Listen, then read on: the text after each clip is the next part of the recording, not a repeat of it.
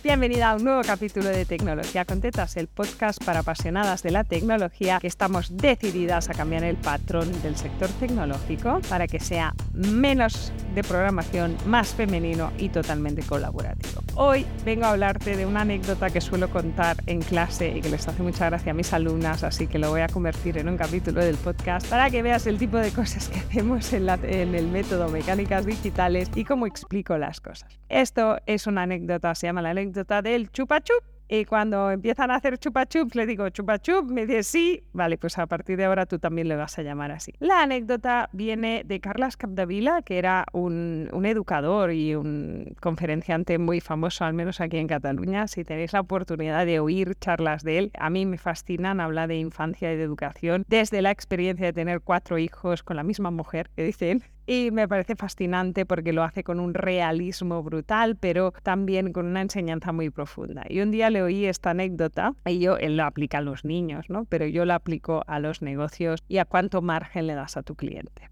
Te cuento la anécdota y luego te la desgajo en la realidad del sector técnico. Estos son dos niños que se encuentran en la guardería y uno le pregunta al otro, oye, ¿qué tal vas con los chupachups? Y el otro dice, bueno, ni tan mal.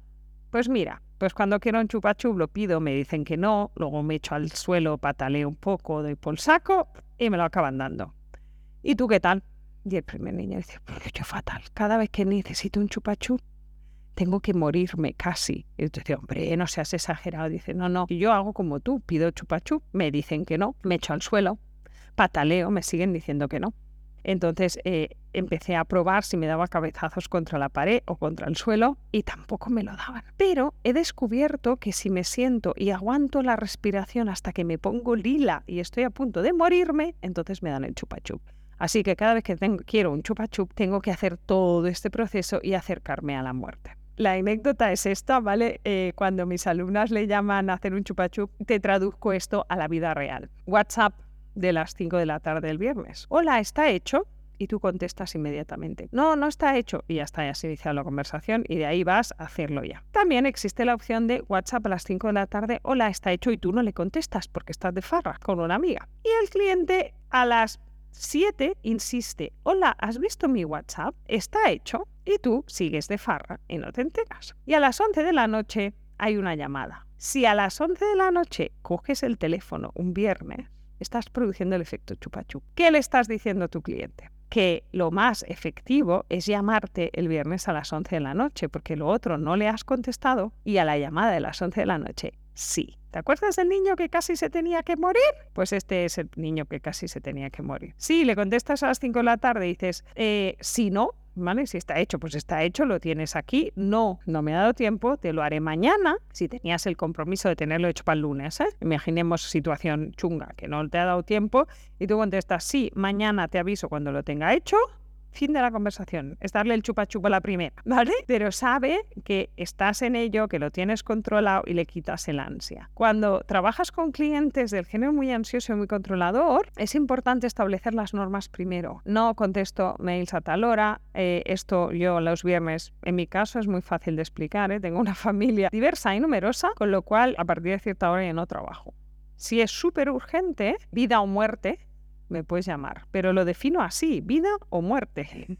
No, no control necesario, vida o muerte. Entonces tú tienes que poner las condiciones en las que vas a dar el chupachup. Todos los clientes quieran atención 24 por 7. Si encuentras un cliente que te paga atención y cariño 24 por 7, pues ya no tienes que buscar más clientes nunca más. Pero esto vale 4.000 euros al mes. Entonces lo has encontrado fantástico, no lo dejes.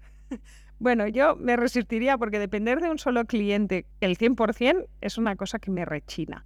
Me recuerda demasiado al momento en que era empleada y me echaron de un día para el otro, ¿no? Entonces intento no depender o montar mi negocio sin dependencias, pero esta soy yo y mis situaciones personales y mis historias. Pero lo importante de la historia del chupa chup es, uno, identificar cuando estás haciendo un chupa chup cuando le estás dando al cliente algo que no deberías darle con un mensaje equivocado, que es la manera de encontrarme, es llamarme el viernes a las 11 de la noche. Mal, esto por un lado. Si lo tienes identificado, verás que enseguida dejas de hacerlo, porque es, es, una, es un acuerdo en realidad, ¿no? Es como el niño uno, el niño dos, tienen padres los dos que intentan educarles bien, que es no darles chupachups, no ceder a la pataleta, pero es verdad que cada uno tiene una tolerancia a la pataleta. Yo, el récord de mi hijo son dos horas y cuarto. O sea, hay un momento en que te desquicias de oír gritar a un niño. Es lo mismo con un cliente. Si tú permites esta cadencia, si eres contactable cualquier día, cualquier hora, el viernes a las 11 funciona, seguramente el sábado a las 6 de la mañana a las 10, a las 11 de la noche. Si tienes clientes muy nocturnos, si tú eres muy diurna, a mí me pasa. O sea, yo trabajo de 8 a 4 y a las 8 de la mañana estoy en la oficina, pero a las 4 me voy.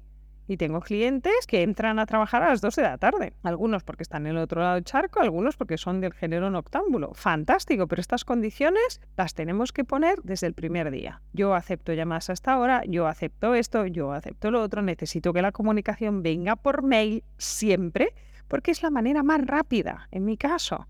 Y se lo digo así, la manera más rápida de obtener una respuesta es mandarme un mail. Por muy anticuado, por muy horrible que te parezca, mi mail lo leen dos personas más. Ni WhatsApp solo lo leo yo y soy muy mala leyendo WhatsApps. Y escuchando audios ya, ni te cuento. Tardo días en escuchar audios, pero yo se lo digo proactivamente al cliente, le pongo las condiciones la decisión es de ellos. Y entonces si me mandan un audio de tres minutos un sábado, aviso a todos mis hijos, cuando toquéis el móvil, no abráis este mensaje, que no salga el doble check. Y lo dejo ahí, sin leer y sin escuchar. Y el lunes a primera hora lo escucho y contesto. Entonces el, WhatsApp es un tema muy peligroso para el chupachup porque es tuyo, es personal y lo llevas siempre encima. Entonces requiere como mucha autodisciplina. Pero te aseguro que esta autodisciplina vale la pena al 100%.